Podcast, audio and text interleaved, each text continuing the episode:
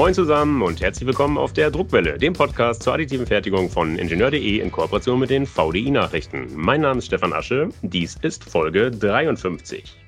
In dieser Podcast-Reihe haben wir in der Vergangenheit schon etliche Druckverfahren, die wildesten Maschinenarchitekturen und unzählige Materialien besprochen. Heute kombinieren wir das alles. Was ich sagen will, wir sprechen über eine Maschine, die eine faszinierende Kinematik verknüpft mit der Möglichkeit, sowohl Kunststoffe als auch Metalle additiv in Form zu bringen und sie anschließend subtraktiv in derselben Aufspannung zu finalisieren. Durchatmen. Was ich sagen will, diese Maschine kann verschiedene Kunststoffe und verschiedene Metalle auf verschiedenen Wegen sowohl auftragen als auch mit unzähligen Werkzeugen direkt anschließend abtragen. Diese eierlegende Wollmilchsau wurde aber nicht, was man jetzt vielleicht vermuten könnte, von Pentagon und Co. initiiert. Sie wurde inklusive Software von einem 15-köpfigen Team aus dem Norden von Chemnitz entwickelt. Ich rede von der Metrom Mechatronische Maschinen GmbH aus Hartmannsdorf. Details zur skizzierten Maschine und zum Unternehmen wird uns der zuständige Chefentwickler verraten. Er ist uns via Internet aus Sachsen zugeschaltet. Ich freue mich begrüßen zu dürfen Markus Witt. Hallo Herr Witt, bitte stellen Sie sich zunächst selbst kurz vor. Hallo Herr Asche, vielen Dank für die Einleitung. Ähm, ja, vielleicht ganz kurz. Ich bin 1984 in Karl-Marx-Stadt, dem heutigen Chemnitz, geboren worden ähm, und habe auch dort dann meinen Abschluss zum Diplom-Ingenieur Maschinenbau gemacht äh, an der TU Chemnitz und dann im Nachgang noch den internationalen Schweißfachingenieur, dort auch die ersten Berührungspunkte zur SFV Halle gehabt ähm, und bin dann direkt eingestiegen bei ProBeam in der Lohnfertigung als verantwortliche Schweißaufsicht bis äh, 2010 und habe dann im Folgenden den technischen Vertrieb verantwortet, äh, war Key Account Automotive und später auch Vertriebsleiter bei ProBeam äh, und habe dort den Bereich Elektronenstrahlanlagen und Lasersondermaschinenbau betreut. Ähm, das ging bis 2017 und dann bin ich quasi schon ins äh, familiengeführte und im Familienbesitz befindliche Unternehmen Metrom eingestiegen bis heute. Ähm, bin dort im Bereich äh, technischer Vertrieb und Entwicklung und zusätzlich seit April 2020 geschäftsführender Gesellschafter einer neu gegründeten Firma, der 1A Technologies, die also sich mit der Industrialisierung von Komponenten für den 3D-Druck beschäftigt und insbesondere da auch mit einer Extrusionseinheit für den 3D-Druck von Kunststoffen. Dann lassen Sie uns direkt in die Vollen gehen. Wie gesagt, faszinierende Kinematik. Ich hatte das Vergnügen, das Glück, die Maschine auf der Form Next in Aktion zu sehen wahrlich hypnotisch, wie ich fand. Erklären Sie bitte mal, wie sieht die Maschine aus? Wie ist die Architektur? Warum ist sie so faszinierend für Betrachter? Ja, die ist faszinierend und ich kann auch immer mein Auge nicht so richtig davon ableiten. Ähm, es hängt damit zusammen, dass wir einerseits eine patentierte Fünf-Streben-Parallelkinematik als Grundsystem haben. Das heißt also fünf Arme halten und bewegen den Bearbeitungskopf. Und diese Arme, die sind Kugelgewindetriebe, die auch temperiert sind zum Außengestell. Und dieses Außengestell ist ein sogenannter Icosaeder. Das heißt also 20 Flächen, die aus einzelnen Dreiecken bestehen. Und diese ähm, Außenkontur oder das Gestell gibt uns diese entsprechende Steifigkeit für die Bearbeitung. Gleichzeitig sind dann die Kugelgewindetriebe doppelt kardanisch aufgehangen zum Außengestell und können dann die Kräfte ableiten. Insgesamt kann man sich das vorstellen, ist ja jetzt eh gerade Fußball-WM, äh, mit einem Fußball, der quasi anstelle von fünf Ecken aus Dreiecken aufgebaut ist und ähm, damit die größtmögliche Eigensteifigkeit hat. Das ist ein sogenannter platonischer Körper. Ja, und diese Struktur wird dann auch stationär oder mobil einsetzbar gemacht. Okay, das mit dem Fußball finde ich ein sehr schönes Beispiel. Äh, so habe ich es auch empfunden. Es ist, ja, es wirkt wie ein Ball, der aufgeschnitten ist. Und da ragen fünf Stangen rein, Kugelgewindetriebe. Und diese fünf Kugelgewindetriebe, die Stangen halten den Druckkopf. So würde ich es nochmal zusammenfassen. Das Ganze führt, also diese fünf Stangen, daran hängt der Bearbeitungskopf. Welche Werkzeuge kann dieser Kopf aufnehmen? Ja, also grundsätzlich angefangen haben wir ähm, mit der reinen Fräsbearbeitung, also die Anlagen als Fräsbearbeitungszentren zu bauen und haben die ursprünglich auch so ausgelegt. Seit einigen Jahren haben wir dann aber die Integration durchgeführt, äh, beispielsweise mit dem Fraunhofer IWS zum Rührreifschweißen oder auch dem Laserschweißen als Adaption an die eigentliche Bearbeitungsspindel, also die Hauptspindel. Mittlerweile haben wir das Direct Energy Deposition verfügbar und das entweder auch mit Laser- oder Lichtbogenauftragsschweißen. Und jetzt seit 2019 haben wir die Kunststoffextrusion, also die Adaption also eines Extruders als Werkzeug in der Hauptspinde verfügbar gemacht. Sie haben das sehr knapp erklärt. Ich versuche es nochmal zusammenzufassen. Dieser Auftragskopf kann also Metallpulver mit Laser auftragen. Es kann Draht mit Laser auftragen. Es kann Draht mit Elektronenstrahl auftragen. Es kann Rührreibschweißen und es kann Kunststoff auftragen. Habe ich jetzt was vergessen? Ich glaube nicht. Da war nur eins zu viel dabei. Das war Elektronenstrahl, machen wir nicht, ähm, weil da brauchen wir ein Vakuum in der Anlage. Das haben wir in der Vergangenheit zwar auch schon betrachtet, weil das interessant sein könnte, auch aufgrund meiner Vergangenheit. Aber ähm, der Aufwand, ein Vakuum in der Anlage zu erzeugen, war bisher noch zu groß. Bisher, kann man sagen. klingt so, als arbeiten Sie dran. Ich halte die Augen ähm, auf.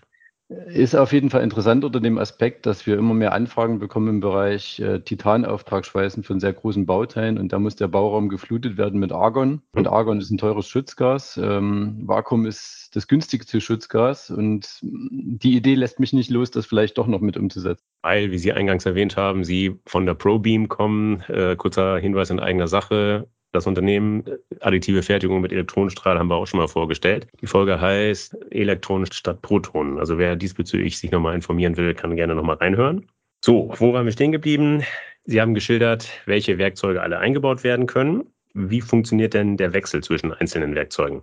Also der Wechsel zwischen den Werkzeugen erfolgt in der Regel erstmal bei stationären Anlagen automatisch. Das heißt also, es gibt Wechselmagazine für ähm, mechanische Werkzeuge, Pickup-Wechsler, ähm, Radwechselsysteme, Lineareinheiten, wie bei jeder anderen konventionellen Werkzeugmaschine auch. Beim mobilen Einsatz der Anlagen ist es eher so, dass so ein Wechselsystem im Weg ist für die größtmögliche Bearbeitungszugänglichkeit. Das heißt also, dort werden die Prozesse, sei es jetzt ein Laserauftragsschweißen vor Ort oder ein Fräswerkzeug, oder auch ein Messtaster, die werden eigentlich manuell gewechselt äh, und sind ja auch nicht schwerer als 15 Kilogramm, sodass ein manueller Wechsel durch, auch durch eine Person direkt durchgeführt werden kann. Aber bei stationären Anlagen ist das auch mit dem Wechselmagazin machbar. Genau, da ist alles automatisiert. Wie ich versucht habe zu schildern oder wie Sie es auch versucht haben zu schildern, das Ganze ist extremst komplex und muss irgendwie gesteuert werden. Deshalb die doofe Frage, diese Software, die stelle ich mir unendlich komplex vor. Wer hat sie entwickelt? Also die Steuerung war auch mit einem ein Knackpunkt bei der ganzen Entwicklung von Parallelkinematiken Ende der 90er Jahre. Meist ist das dann nicht vorangetrieben worden, weil die Steuerungen nicht performant genug waren. Wir hatten da Glück, wir haben einen Steuerungshersteller gefunden, der mit uns gemeinsam die Entwicklung vorangetrieben hat, die Firma Antronic. Mittlerweile gehören sie zur Keba-Gruppe in Österreich. Und der Firmengründer und mein Schwiegervater, Michael Spar, ähm, hat also damals mit der Firma Antron, die sitzen in Wasserburg und auch die Entwickler noch heute in Dresden, eine sehr enge Kooperation gehabt und mit denen die äh, parallelkinematische Bewegung äh, die ja doch exotisch aussieht, in normale lineare äh, Koordinaten umgesetzt und das als Online-Transformation, sodass also der Anlagenbediener einfach nur XYZ und die Kippwinkel eingeben muss oder eben auch miteinander interpoliert und dann als ganz normale Werkzeugmaschine wahrnehmen kann. Und was eben auch wichtig ist für uns und sehr viele Forschungseinrichtungen, mit denen wir zusammenarbeiten, ist, dass wir sehr offene Schnittstellen haben, dass wir also die Möglichkeit haben, tiefe Eingriffe zu erlauben, das auch absichtlich gern tun, gemeinsam mit den äh, Forschungseinrichtungen, um dort neue Sachen abzuleiten. Also natürlich hat sich auch die Steuerung in den letzten Jahren weiterentwickelt und es gibt da mehrere Generationswechsel mittlerweile. Stichwort Wechsel, wir hatten es erwähnt, äh, sowohl Metall als auch Kunststoff lässt sich, lässt sich verarbeiten.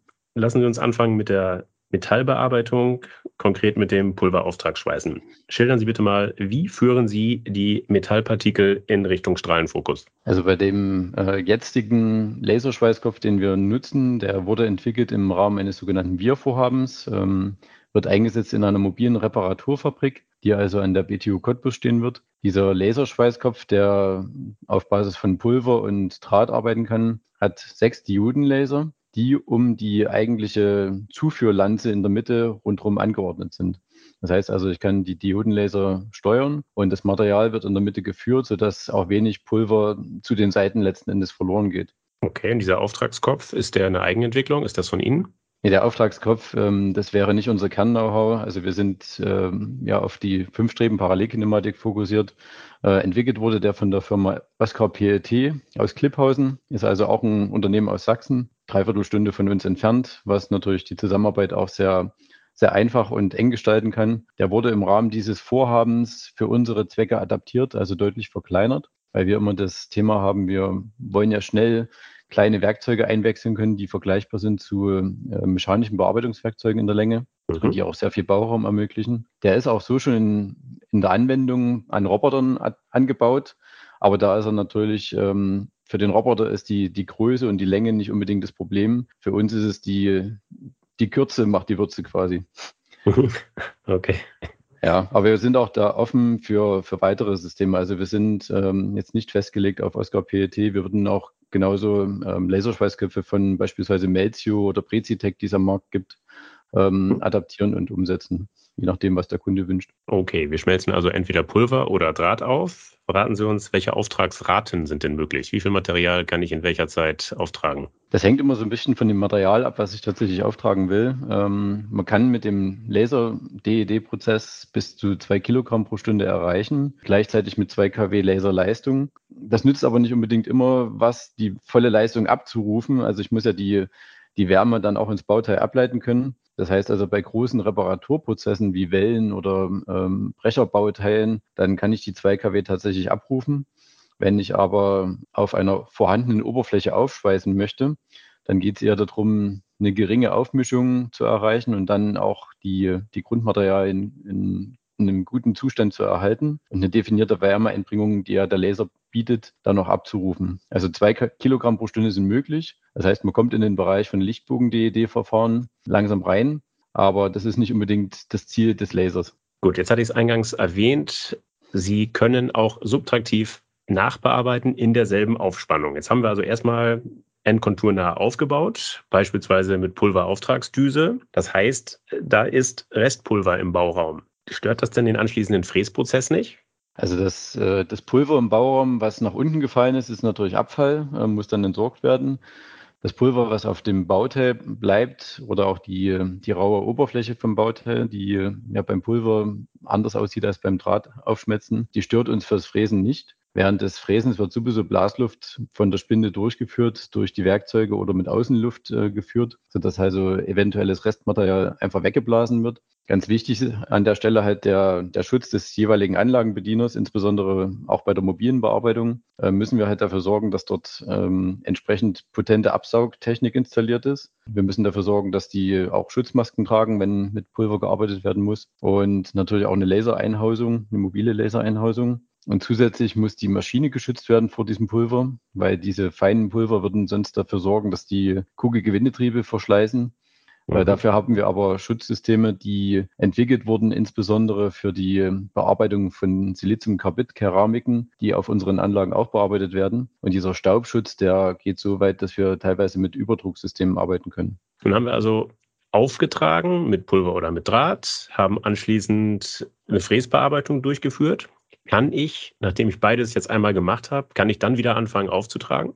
Ja, also wenn ich ähm, zwischendurch einen, einen, Wechsel machen muss, um beispielsweise jetzt eine, eine Kontur zu reparieren, ähm, dann würde ich sowieso diesen Prozess machen. Ich bearbeite erstmal eine verrostete Oberfläche, die also vom Rost befreit wird, vom Verschleiß befreit wird. Dann wechsle ich auf meinen Laserschweißkopf, würde dort die Auftragsschweißungen durchführen und dann wieder Endkontur fräsen, um letzten Endes eine reparierte Fläche herzustellen, die auch teilweise härter sein kann als das eigentliche Grundmaterial und damit besser in ihren Eigenschaften wird als das Ursprungsbauteil.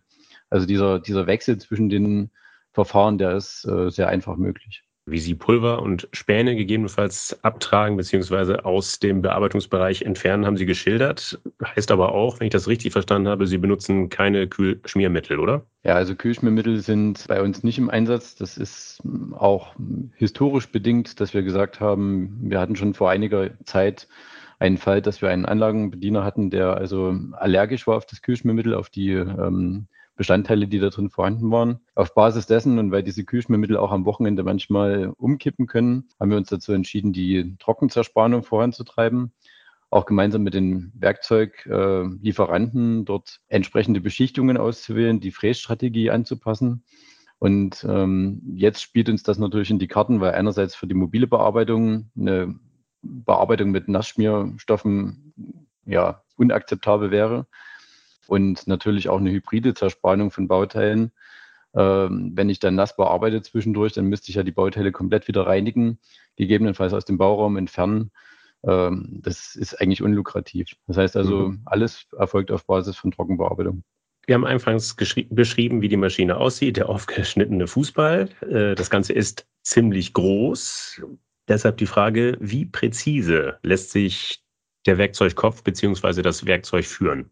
Ja, die, die Größe ist für uns ähm, eigentlich kein Problem, weil wir unabhängig sind von der mechanischen Genauigkeit der Anlagen. Ähm, das hängt damit zusammen, dass wir also eine Strategie entwickelt haben im Unternehmen, wie wir die mechanischen, gegebenenfalls Ungenauigkeiten kompensieren können, indem wir eine sogenannte Kalibrierung durchführen und diese dann als äh, Kompensation in die NC-Steuerung übertragen. Und damit schaffen wir es also, dass die Bearbeitungszentren im kompletten Arbeitsraum äh, eine Genauigkeit von 10 μ erreichen und die mobilen Maschinen von 20 μ. Das ist also ungefähr 25 mal genauer als Robotersysteme, die äh, zur Bearbeitung verwendet werden. Gleichzeitig muss man sich aber auch vorstellen, wir hatten ja gesagt, fünf Streben-Kinematik, das heißt also fünf Kugelgewindetriebe halten den Bearbeitungskopf. Damit sind wir auch deutlich steifer als ein Roboter, ähm, wo ich also hintereinander angeordnete Gelenkpunkte habe. Und diese Kombination aus, aus Präzision und Steifigkeit, die gibt es so nirgendwo anders am Markt. Ich habe es gerade gesagt, äh, der Bauraum ist ziemlich groß, kann ziemlich groß sein. Wie groß können denn die Bauteile maximal sein? Also nach oben hin äh, gibt es bei uns keine Grenze, muss man ehrlich sagen. Bei der Bauteilgröße fangen wir typischerweise an, so ab 800 mm Kantenlänge macht es für uns überhaupt Sinn. Weil man muss ja schon sagen, ich habe einen, einen gewissen Grund, Aufwand für die Anlage mit der Steuerungstechnik, äh, um die zu bauen. Stationär bauen wir die bis zu Bearbeitungsabmessungen zwei Meter mal zwei Meter, äh, ein Meter in, in Z-Höhe. Und die Großbauteile, die bearbeiten wir eher mit der mobilen Maschine und nutzen dann ähm, die Möglichkeit, einen, einen sogenannten Lasertracker ähm, mit der Maschine zu verheiraten. Das heißt, ein externes Messsystem, was uns die Werkstückkoordinaten und die Referenzpunkte gibt, übergibt und wir die Maschine auf diese Werkstückkoordinaten einmessen. Und damit kann ich also beispielsweise an einem großen Behälterbauteil von sechs Meter Durchmesser auch realistisch eine Genauigkeit von einem Zehntel erreichen. Wir haben jetzt geschildert, wie der Bearbeitungskopf sich im Raum bewegen kann, in alle Richtungen, in alle Positionen. Man kann das Ganze vielleicht sogar noch weiter ins Extreme führen. Deshalb die Frage, ist auch ein Dreh-Schwenktisch integrierbar, verfügbar? Ein Drehschwenktisch geht genauso wie ähm, andere zusätzliche Achsen. Also ein Drehschwenktisch würde den, den Arbeitsraum der Parallelkinematik einfach erweitern. Wir nutzen das jetzt bereits auch mit großen Rundtischen, die wir bis drei Meter Durchmesser integrieren, ähm, vier Meter lange Linearachsen, um die Maschine einfacher weiter zu positionieren oder die Bauteile einfacher weiter zu positionieren.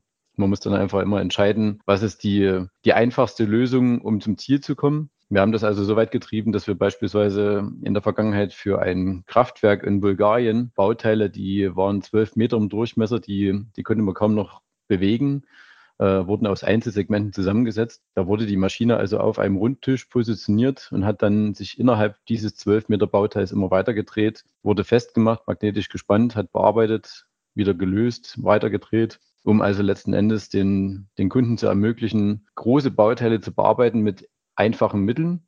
Und gleichzeitig ähm, nutzen wir diese, diese Rundtische auch mit wassergekühlter Bauplatte, um dann ja schnelle 3D-Druckprozesse letzten Endes ausführen zu können. Also um die Wärmeableitung zu gewährleisten. Ich fasse nochmal kurz zusammen. Wir bearbeiten also sehr große Metallbauteile mit sehr hoher Präzision. Beeindruckend. Das ist aber nur die halbe Geschichte. Deshalb kommen wir zur anderen Hälfte, der Kunststoffverarbeitung. Nach welchem Verfahren arbeitet Ihre Maschine, wenn es ein Kunststoffdrucker ist? Also beim Bereich Kunststoff konzentrieren wir uns auf das äh, Pellet-FDM-Verfahren, also dem sogenannten SIEM-Verfahren. Man kann auch sagen Screw Extrusion Additive Manufacturing. Ähm, die Basis äh, bilden dort Spritzgussgranulate und damit spart man sich halt diesen ja, zusätzlichen Prozess, äh, Filamente herstellen zu müssen. Also es wird nicht in Filamentform zugeführt, sondern in Pelletform. Okay. Kann man da auch Fasern integrieren? Also die, die Fasern sind äh, integrierbar. Ähm, es gibt dort verschiedene Arten von Fasern. Also es gibt Kohlefaser, Glasfaser, Holzfasern. Ähm, auch die, die Größe der Fasern kann gewählt werden, ob es kurzfaserverstärkte Materialien sind. Langfasermaterialien haben wir verarbeitet. Die komplette Zuführung der Materialien erfolgt dann automatisch, also sie müssen vorgetrocknet werden, äh, bevor die zum Extruder kommen und werden dann automatisch hingefördert. Und am Extruder dann verarbeitet. Ja, diese Fasern haben auch den, den großen Vorteil, dieses äh, Schwindungsverhalten zu kontrollieren, also dieses Warping und bilden gleichzeitig auch eine Grundlage für die Festigkeitserhöhung der Bauteile. Gut, Faserverstärkung, Faserintegration ist möglich. Lassen Sie uns kurz zum Matrixmaterial, also zum Grundmaterial, äh, lassen Sie uns kurz darauf eingehen. Welche Kunststoffe können theoretisch und praktisch verarbeitet werden? Praktisch verarbeiten wir seit einigen Jahren, also seit 2019, 2018, Ende 2018, äh, Polyamid mit äh, 40 Prozent Kohlefaser. Das ist so, kann man sagen, der Dauerläufer, der auf jeden Fall immer funktioniert. In den letzten Jahren hat sich das immer mehr in Richtung auch äh, Recycling-Werkstoffe entwickelt, dass wir also auch gerne die gedruckten Bauteile zurücknehmen, um die dann zu schreddern, wieder aufbereiten zu lassen, zu regranulieren weil da kommt man mittlerweile auf die Hälfte der Kosten von Neumaterial und kann die auch entsprechend ja, schnell wiederbekommen. Also Kreislaufwirtschaftssysteme können wir damit realisieren. Und zusätzliche Trägermaterialien sind eigentlich so die typischen, ich sag mal, ABS, PET kennt jeder, PLA, ähm, aber auch PP oder PI äh, sind verarbeitbar.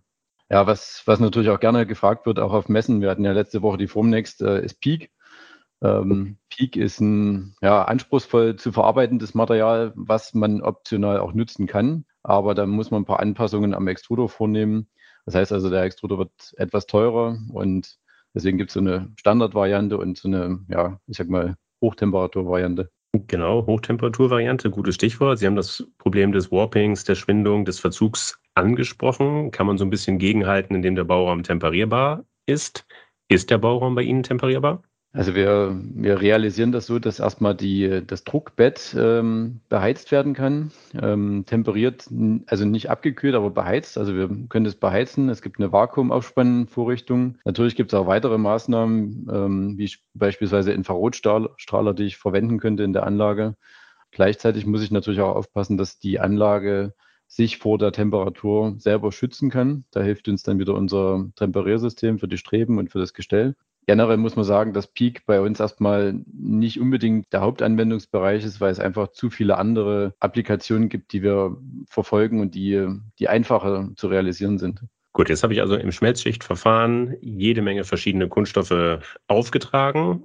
Um jetzt wieder analog zur Metallbearbeitung kann ich jetzt also auch wieder Fräsköpfe einwechseln und das Bauteil finalisieren in seiner Kontur. Genau, also beim, beim Kunststoffdruck ist es so, dass der Extruder dann in so eine Extruder-Wechselstation gefahren wird, ähm, steht also dann in Parkposition, bleibt auch aufgeheizt, sodass ich den gleich wiederholen könnte, wenn ich danach weitermachen möchte. Das hat Anwendungsbereiche, beispielsweise wenn ich äh, zusätzliche Sensorik einbringen möchte. Man hatte das auch im Fraunhofer-Stand gesehen, ähm, Messstreifen, die dann wiederum Reaktionen auslösen, Einlegeelemente, also zur Versteifung beispielsweise der Bauteile. Und dann würde ich mir den Extruder holen und wieder weiterarbeiten. Gleichzeitig kann ich aber natürlich auch Bohrungen setzen oder Zusatzbearbeitungen machen, wo ich später nicht mehr rankomme, um dann zu funktionalisieren.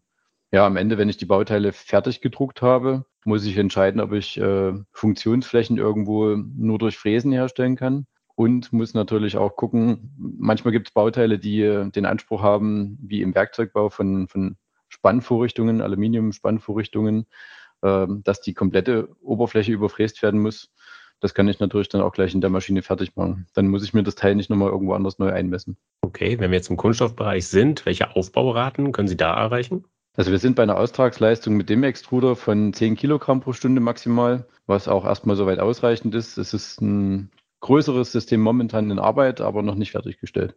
Die Positioniergenauigkeit im Kunststoffbereich dürfte dem im Metallbereich entsprechen. Ja, die brauche ich ja in dem Fall gar nicht. Ähm, die, ja. die Genauigkeiten spielen da weniger eine Rolle. Äh, wichtig ist dort die Steuerbarkeit des Austragsprozesses. Also wir haben, wir greifen ja zurück auf ein äh, am Fraunhofer IWU patentiertes Verfahren, um also die äh, Düse komplett zwischen 0 und 100 Prozent schließen zu können und öffnen zu können.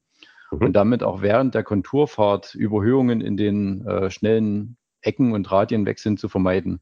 Also das ist eigentlich die Besonderheit und führt auch dazu, dass diese, diese Anlagen mittlerweile ja, über 15 Stück im Markt sind. Okay, jetzt haben wir die Metallbearbeitung behandelt, wir haben die Kunststoffbearbeitung behandelt. Wie eingangs erwähnt, Ihre Maschine kann beides. Wie lange dauert es zwischen den Verarbeitungen Polymer auf der einen, Metall auf der anderen Seite hin und her zu wechseln? Ja, also wenn ich konsequent, ähm, ich sag mal, mit dem Kunden am Anfang diskutiert habe, welche Materialien er verarbeiten möchte und er weiß, dass er Kunststoff und Metall verarbeiten möchte, dann können wir das so auslegen, dass man zwischen ein und zwei Minuten Wechselzeit hat zwischen wirklich Kunststoff, bis ich äh, Metallbauteile dort einpressen kann oder aufspeisen kann auf einer vorhandenen Matrix. Dann ja, ein bis zwei Minuten kann man, kann man realisieren.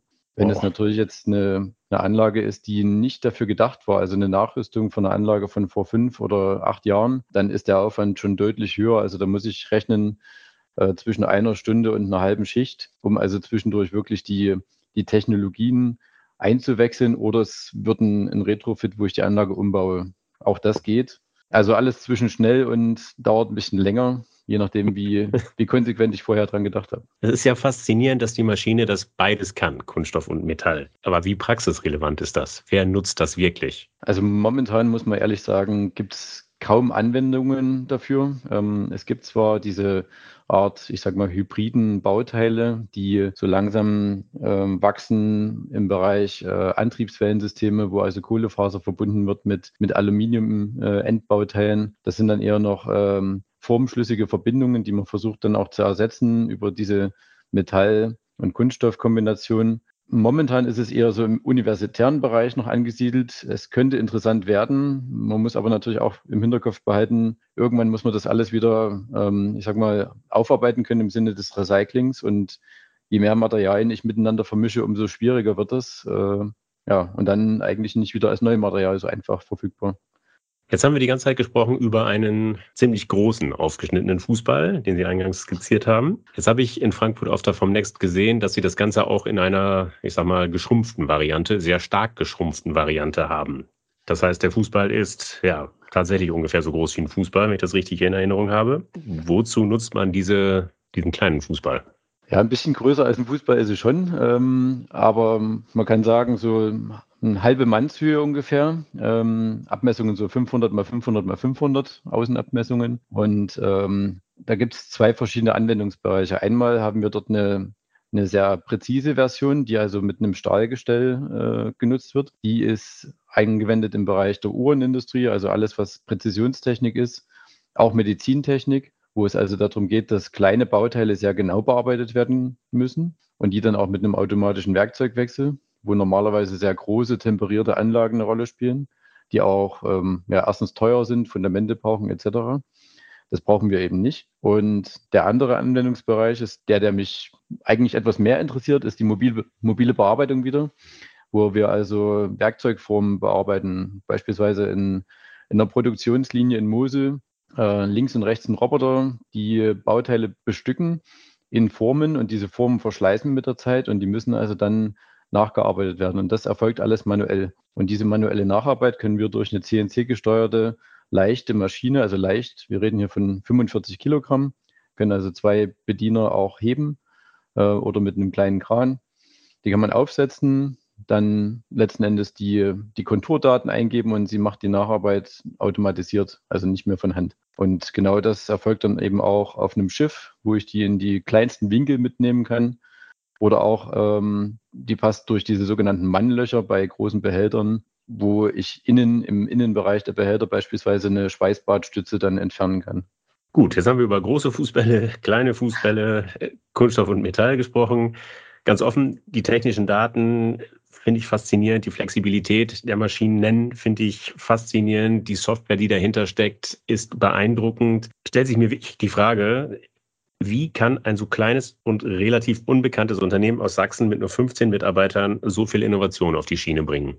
Also wir, wir alleine als Eigenleistung würden das nie und nimmer schaffen. Wir, wir konzentrieren uns nur auf den, den reinen Bau der Anlagen, auf die Servitierung und auf die Herstellung äh, und natürlich auf die Konstruktion und Auslegung. Wir haben dort in dem Bereich aber sehr starke Partnerschaften mit, der Forschungsein mit Forschungseinrichtungen wie den Fraunhofer Instituten, mit den Universitäten, äh, mit den Lehr- und Versuchsanstalten und das von Anfang an. Das heißt, wir, wir arbeiten auch sehr eng in äh, Forschungs- und Förderprojekten mit denen gemeinsam, suchen uns natürlich immer die Themen raus, die ähm, gerade am Markt interessant sind, beziehungsweise demnächst interessant sein könnten oder auch auf Basis von aktuellen Herausforderungen. Und ähm, ja, aus auf Basis dieser Projekte ergeben sich dann in der Regel die Anwendungsfälle und dann multipliziert sich das eigentlich durch Mund zu Mund, äh, ja, gutes Miteinander und wir, man findet den nächsten Kunden und muss gegebenenfalls wieder was weiterentwickeln. Ja, wir sind 15 Mitarbeiter bei Metrum, aber haben natürlich weit mehr Unterstützer und Wegbegleiter, die da alle da draußen, die den Podcast hören, auch äh, sich angesprochen fühlen dürfen und denen unser Dank gilt. Klingt, als dürfen wir da noch einige Innovationen aus Ihrem Hause erwarten. Ja, da kommt noch einiges. Ähm, wir dürfen natürlich über, über wenige Dinge reden. Äh, leider ist es so, dass man auch Projekte macht, wo man nie wieder was zeigen darf davon. Ähm, aber wir leben halt auch davon, dass wir ab und zu mal was zeigen dürfen. Das macht eine Menge Spaß, muss man sagen. Also, ja. und das spürt man auch im Team. Spaß ist ein gutes Stichwort. Herr Witt, das Gespräch hat Spaß gemacht. Inhaltlich war es fast ein bisschen erschlagend, weil es eben so, so viele äh, Möglichkeiten gibt, die kleinen und die großen Fußbälle. Nichtsdestotrotz, hat Spaß gemacht. Herzlichen Dank für das Gespräch. Vielen Dank auch. Das hat mir auch sehr viel Freude gemacht, wieder darüber reden zu können, was wir, was wir alles tun und da so vielleicht einen Impuls zu setzen, äh, für jemanden, der sich angesprochen fühlt und eine Lösung braucht auf Basis etwas, was er nirgendwo bekommt, dann kann er gerne auf uns zukommen. So, liebe Hörer, das war sie schon, die Folge 53. Ich hoffe, dass sie Ihnen gefallen hat. Dann empfehlen Sie uns gerne weiter. Sie finden die Druckwelle überall dort, wo es gute Podcasts gibt. Also etwa auf Podigy, auf Spotify, auf iTunes, auf Google Podcast, Amazon Music Podcast und natürlich auf ingenieur.de. Wenn Sie Anregungen oder Kritik äußern wollen, dann freue ich mich auf Ihre Zuschriften. Sie erreichen mich unter der E-Mail-Adresse sasche.vdi-nachrichten.com. S wie Stefan und direkt daran geschrieben Asche wie Asche, gelesen also Sasche. Sollten Sie auch in Technikthemen abseits des 3D-Drucks interessiert sein, empfehle ich Ihnen die VDI-Nachrichten. Wenn Sie mal kostenlos reinlesen wollen, schauen Sie doch einfach mal unter www.vdi-nachrichten.com slash lesen. Dort warten acht kostenlose E-Paper-Ausgaben auf Sie. Das war's für heute. Bleibt mir noch zu sagen, auf Wiederhören, munter bleiben und tschüss.